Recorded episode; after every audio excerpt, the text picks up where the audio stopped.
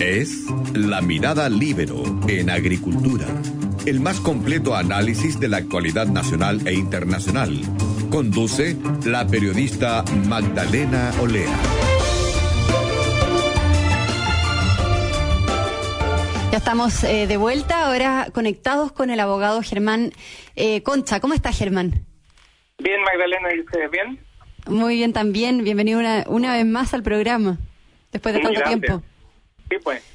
Germán, eh, conversemos, es que debido a la pandemia, debido a esta, a esta crisis del coronavirus, en muchos países ha surgido un debate, un dilema entre seguridad y libertad o entre seguridad y privacidad. Es decir, ¿hasta qué punto un Estado puede convertirse en un Estado vigilante que busca proteger la salud de, sus ciudadanos, de las personas, a cambio, por ejemplo, de sus datos personales, a cambio de su privacidad o su propia libertad.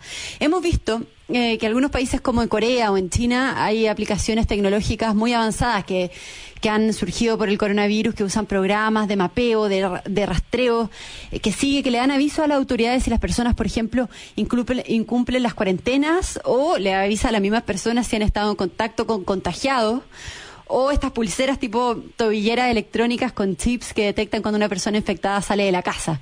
La pregunta es, Germán, ¿cuánta libertad tenemos que ceder a cambio de la seguridad sanitaria en estas situaciones que son excepcionales? O sea, en un caso excepcional como es una pandemia que estamos viviendo, como la que estamos viviendo hoy, ¿la privacidad se sacrifica por el bien común mayor? A ver, la, la, pregunta es es muy es que es compleja dentro de los sistemas institucionales. Eh, no es nueva en el sentido de que no responde solo a los problemas de pandemia o de salud, sino que también es una pregunta que tú te haces en términos de seguridad interior cuando tienes eh, disturbios graves o problemas graves, terrorismo, en fin. Y en el fondo es eh, cómo equilibrio los derechos. Porque en el fondo la pregunta al final es, yo tengo que proteger, a, yo autoridad pública, que proteger a la, a la población de una amenaza, en este caso una amenaza grave, en este caso un virus, una enfermedad.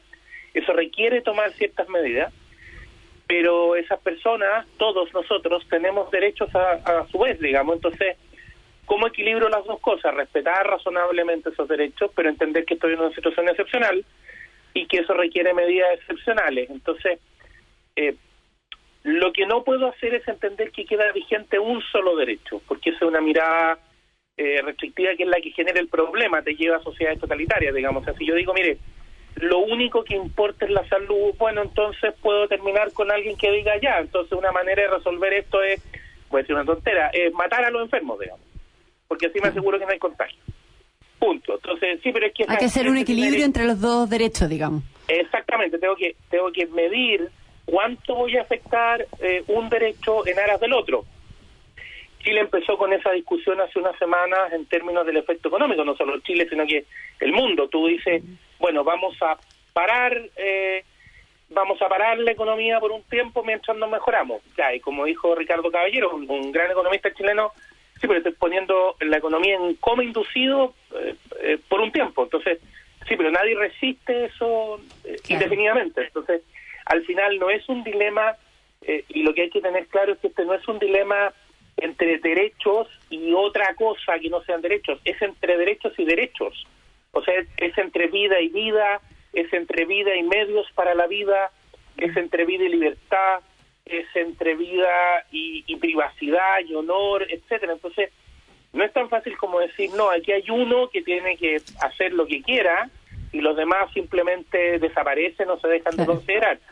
Ahora, Germán, un, un debate similar se dio para el ataque a las Torres Gemelas, en este me refiero similar a este debate entre seguridad versus eh, libertad, que marcó finalmente un antes y un después en el mundo, y se dio todo un debate respecto a, la seguridad que tienen que tener las naciones eh, para proteger a, su, a sus países. O sea, ¿qué es lo que prima en estas situaciones finalmente? Ahí se tiende a, privilegiar eh, la privacidad o la libertad de las personas o la seguridad. Lo que pasa es que tú lo que tratas de hacer, como, como vas a tener que equilibrar, insisto, tú lo que tratas de hacer es generar mecanismos que permitan tener atribuciones especiales para la autoridad, pero que a su vez generen controles especiales. Por ejemplo, eh, ya que estamos hablando de las normativas especiales en materia terrorista, o de combate al terrorismo. En general esas normativas permiten hacer cosas en la investigación eh, y en la persecución de ese tipo de delitos que para delitos normales no se pueden hacer. Que, por ejemplo, más días de privación de libertad mientras la persona se resuelve si se mantiene detenido o no, eh, más atribuciones en términos de intervenir eh, comunicaciones privadas, etcétera. Pero eso habitualmente está controlado por alguien. Em, los países desarrollados tienen jueces especiales dedicados específicamente a esos temas que entienden de estos problemas, que entienden de cómo se combate el terrorismo, que son los que tienen que autorizar, por ejemplo. Entonces, yo, yo te diría que lo que los ordenamientos institucionales tratan de hacer para asegurarse que esto quede sujeto a derecho, en el fondo a control en la práctica, es primero definir bien claramente quién tiene la atribución. Eh, para evitar eh, espectáculos un poco complejos como los que hemos tenido en Chile en el último tiempo, en que distintas autoridades se han atribuido facultades que no tienen, digamos, que han tratado de hacer cosas para las cuales no tienen atribuciones, que eso genera un efecto muy grave porque primero confunde a la ciudadanía y en situaciones de crisis tú lo que necesitas es no confundirla. O sea, lo peor que puede pasar es que cada autoridad diga lo que se le ocurra, entonces el sistema lo que hace es decir, no señor, los que van a tener atribuciones son estos. Mm. ¿Por qué? Porque son a los que les corresponde dentro de su función. Por ejemplo, eh, restringir o regular el ejercicio de derechos garantizados en la Constitución tiene que ver con las atribuciones de gobierno. Eso es parte de lo que tiene que ver con las atribuciones del legislativo, por eso que en principio eso se hace a través de una ley, y en situaciones excepcionales lo hace el presidente a través de estado de excepción, que son ellos los que tienen el legislativo la facultad de legislar, estoy pensando en el Congreso como legislador, el presidente de la República que es quien gobierna. Otras autoridades por ejemplo, los alcaldes que tienen facultades de administración y no de gobierno, no tienen atribuciones para hacer estas cosas. Por lo tanto, no pueden tomar decisiones en esta materia. ¿Pero qué establece la Constitución o las leyes, Germán, respecto a estos temas? O sea, ¿está establecido de alguna manera bajo qué circunstancias se permite extraer o utilizar datos de personas, por ejemplo, restringir sus libertades, por ejemplo, bajo esta figura de estado de excepción? Lo que pasa es que en general lo que tú tienes es que hoy día estamos, o por decirlo así, tenemos un nivel de tecnología que supone la generación de datos eh, que en muy poco tiempo ha superado con mucho las previsiones de cuando se redactaron los instrumentos constitucionales. Entonces, tú tienes que interpretar la regla general que establece la privacidad de la información aplicándosela a los nuevos soportes tecnológicos donde esa información está. Evidentemente, en los últimos 10 o 15 años eh, los soportes tecnológicos y las maneras de comunicarse han cambiado muchísimo, eh, mucho más allá de lo que se podía prever por la legislación. Ahora, la definición del dato y de cómo se protege el dato no es un tema que le corresponda a la Constitución, es un tema que le corresponde al legislador. Eso es materia de ley. Lo que la Constitución hace es garantizar que los datos privados están sujetos a reserva, a la privacidad propia del titular del dato y que por lo tanto para romper esa privacidad se requiere una autorización que está regulada por la ley y que habitualmente es controlada por un juez. Esa es como la regla general. Esa es la lógica del, sistema en términos generales. Además de eso, tú tienes ciertas situaciones excepcionales en las cuales tú permites, pero de manera excepcional y de nuevo a las autoridades que la Constitución y la ley establecen, que son habitualmente el gobernante, o sea, el presidente de la República, que quien ejerce las atribuciones de gobierno, en los estados de excepción, tomar ciertas decisiones. En general, no, que, eh, para terminar, te decir que en general lo que nosotros tenemos son lógicas en que tú eh, estructuras esto de manera de que la legislación y los tribunales están encargados de garantizar que las facultades que se ejerzan se ejerzan dentro del marco establecido por la propia Constitución. Ese es el segundo punto básico. El primero es que el sistema tiene que determinar qué autoridades pueden tomar estas decisiones excepcionales en situaciones excepcionales. Y solo lo pueden hacer esas autoridades. Las demás no. Por buenas ideas que tengan, por intereses que tengan, por buena voluntad que manifiesten, no. Solo aquellas que la Constitución y la ley autoriza expresamente. Mm. Y segundo, lo que pueden hacer es solo lo que está autorizado expresamente por la Constitución y la ley, no más. Porque esa es la única manera de garantizar que nos regimos por leyes y no por quereres subjetivos de la persona que está a cargo, digamos.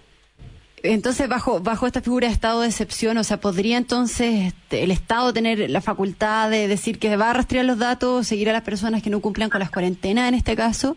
¿Podría pasar eso? Lo que pasa es que depende de cómo lo haces y depende de cómo lo entiendes. Aquí, aquí tú tienes sistemas de control que están asociados a la normativa eh, propia de materia de salud que está regulada en el Código Sanitario, no en la Constitución, es una materia de, es una materia de legislación eh, que, que tiene que ver precisamente con eh, las atribuciones que tiene aquella parte del gobierno que dice relación con la salud pública, el Ministerio de Salud, y una de ellas es lo que, el, lo que las autoridades sanitarias pueden hacer respecto de las enfermedades contagiosas. Entonces aquí se produce una discusión que es muy relevante.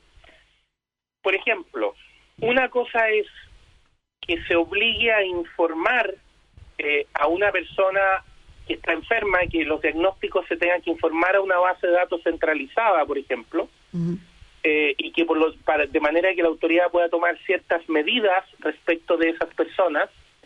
Otra es que, por ejemplo, se tenga el registro de donde esa persona vive para poder asegurarse de que esa persona cumple ciertas restricciones, pero una muy distinta es como solicitaron algunos alcaldes, eh, creo que el alcalde de Valparaíso había pedido una cosa así, pero no estoy seguro si fue él, pero creo que no sé, pero creo que fue él, no estoy seguro, así que eh, puede, que me equivoque en, la asignación específica, que poco menos que los nombres se dieran a conocer, se entregaran listados, digamos.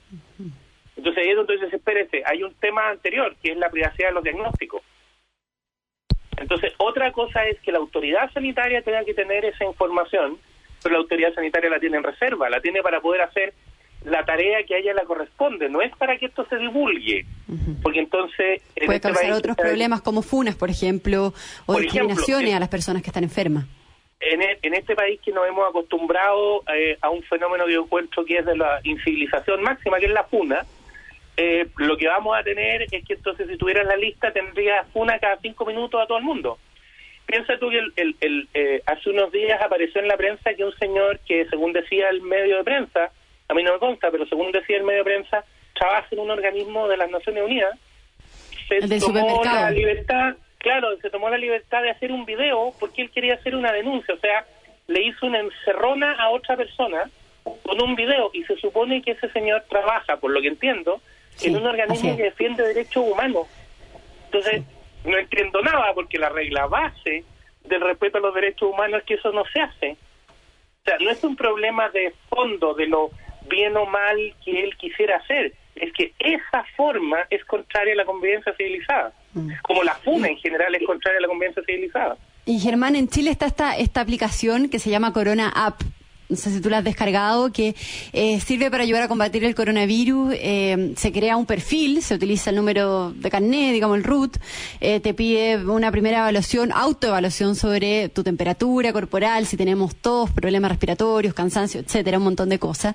te informa de aglomeraciones, incumplimientos de cuarentena o filas para servicio a través de un mapa. Y si comenzamos nosotros nuestra cuarentena, tenemos que ingresar nuestra dirección y nos avisa si salimos de la zona permitida antes de los 14 días.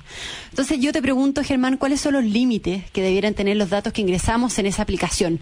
O sea, ¿se pueden usar esos datos para estudios, por ejemplo? ¿O te pueden multar si detectan que no estás cumpliendo la cuarentena? O sea, finalmente, ¿cuáles son los límites que debe tener el Estado frente a estos temas? ¿Hasta qué punto puede la autoridad controlar a un ciudadano mediante el uso de una aplicación o ver tus datos personales para resguardar finalmente a la población? ¿Qué garantías tenemos como ciudadanos también al respecto? Que nuestra información no va a ser, como tú dices, divulgada públicamente, por ejemplo. O sea, yo, yo te diría que hay algunos criterios que, que son los que en general los sistemas constitucionales consagran. La Constitución no puede consagrar el detalle, insisto, eso es para el legislador, pero algunos, algunos criterios centrales. Uno, la medida tiene que ser razonablemente proporcional al objetivo que tú buscas. Es decir, si lo que tú quieres es garantizar que las personas cumplan una cierta restricción de movilización o deban permanecer en un lugar, estilo lo que es una tobillera electrónica, por ejemplo, que es parecida, eh, una cosa es que eso emita una señal que se puede rastrear cuando yo me estoy saliendo del lugar, a que a mí me pongan algo que me traquea en todos los lugares donde estoy y le envíe una información, una base de datos y le dice exactamente el tiempo real en donde estoy, con quién estoy, son instrumentos distintos que buscan hacer cosas distintas. Mm. Entonces, y que invaden la privacidad de maneras distintas. Entonces, eh, lo primero es que el instrumento tenga una razonable proporcionalidad con lo que estoy buscando y que por lo tanto invada el otro derecho o afecte el otro derecho en la medida que es estrictamente necesario. Términos simples, trate de afectarlo lo menos posible. Si yo tengo una alternativa que afecta menos, yo debiera, en principio, yo, autoridad, debiera optar por la alternativa que afecta menos. Eh, ahora, en ese caso, la persona está cumpliendo una cierta restricción a partir de una situación de crisis que ella sabe y por lo tanto ella conoce y por lo tanto vulnerarla sería una cierta falta. Entonces yo estoy también protegido por el ordenamiento en que estoy eh, eh, garantizando los derechos de los demás. Pero el otro problema que aquí se produce es qué es lo que yo hago con la información de residuo. Porque suponte tú que el día de mañana se adoptara una fórmula que significara que todos tuviéramos que andar con una especie de brazalete o aplicación en el celular. Una aplicación de rastreo que se ha hecho en otros países. Claro, que te rastree como, como hoy día es sumamente, hoy día es relativamente fácil para todas las personas que tienen celular. Tú lo que tienes que hacer es activar una aplicación. La localización. Claro, que te permite rastrear y geolocalizar con tu celular. Ya. Eh, bueno, pero ¿qué hago yo con esa información? Solamente el control eh, que tiene que ver con la salud o utilizo esa información para otras cosas, porque yo voy a tener un mapa de tus desplazamientos. Y como voy a tener un mapa de tus desplazamientos, voy a saber no solo a dónde fuiste, sino que con quién estuviste, en qué horario estuviste, cuánto rato estuviste, en qué lugar, etcétera. Entonces, toda esa información eh, permite hacer otras cosas, permite configurar una serie de perfiles que sirven para otras cosas. Entonces, la, la pregunta y el cuidado y la garantía es, ok, eh, podemos discutir un cierto nivel de intervención en la vida de las, en la vida privada de las personas para asegurar un bien mayor que sería, en este caso se entendería en este caso que es la salud general de la población, pero esa intervención tiene que estar sujeta a límites, porque si no lo que yo estoy haciendo es hacer desaparecer la privacidad, pasamos al gran hermano, y entonces el gran hermano sabe exactamente lo que yo hago, y el día de mañana alguien va a decir, bueno, esto es mucho más fácil, el gran hermano me diga lo que yo tengo que comer o no comer, y así me aseguro que usted está sano, por ejemplo. Por lo cual ya, ya el control desaparece completamente, digamos. O sea, perdón, la libertad de la persona desaparece completamente frente al control que ejerce la autoridad. Por eso que por eso que tú tienes un grado, un, control que tiene que ver con quién interviene, otro con hasta dónde y otro con qué haces con la información que te queda. Porque aquí hay mucha información residual que va a quedar. Mm. De hecho, leí el otro día que había gente que estaba proponiendo eh, que estas aplicaciones después de un tiempo autoborraran la información, digamos la autoridad para, no utilizar la información de residuo para que no para que no la puedas utilizar y para que la información que se tiene que usar con fines de estudio sanitario sea lo que se llama información agregada o información estadística es decir tú no sabes que los datos corresponden a Juan Pérez sino que los datos corresponden al sujeto 1 el sujeto 2 el sujeto no sé qué digamos Germán, nos queda, nos queda muy poco, creo que un minuto de conversación. Solo lo último que te quiero comentar es que también está acá el factor miedo, el factor pánico. O sea, a veces por miedo a cierta situación, en este caso por miedo a contagiarnos, otras veces por miedo al terrorismo, que lo conversamos, la gente puede querer una extrema vigilancia del Estado, por ejemplo, que se controle y se fiscalice mucho más a las personas que no cumplan las cuarentenas o que se inventen estas tecnologías que finalmente pueden ser súper invasivas y que buscan finalmente la protección extrema. Y eso nos puede llevar a no considerar ciertos factores o las consecuencias que se puede generar todo esto. O sea, hay que tener mucho cuidado con regular estos temas en situaciones eh, donde hay eh, especialmente miedo, lo que puede producir eh, presiones o regular cosas de forma apresurada, por ejemplo. Bueno, los antiguos decían que precisamente por eso es preferible vivir regido por, por leyes o reglas que por personas. No porque las personas sean necesariamente malas, sino que por las sino que por las personas no somos perfectas y por lo tanto nos dejamos llevar por el miedo, por la pasión, por la rabia, eh, por una serie de eh, sentimientos o, situaciones subjetivas que hacen que hagamos cosas que después, con calma, decimos, ups, esto no se debiera haber hecho así o esto se debiera haber hecho de esta otra manera. Entonces, por eso que la idea es que existan reglas, que esas reglas se hagan en frío, en el sentido de tratar de desacoplarlas de la atención o el nervio del momento para garantizar que sirvan efectivamente como protección. que permitan cumplir el objetivo, pero que no olviden que hay derechos al otro lado, digamos, porque si no pueden terminar haciendo un daño mucho peor. Bueno, Germán, nos tenemos que mm, despedir. Te doy las gracias una vez más por haber estado en este espacio del programa. Y, bueno, mucha suerte con la, con la cuarentena y espero que conversemos pronto nuevamente acá en La Mirada Libero.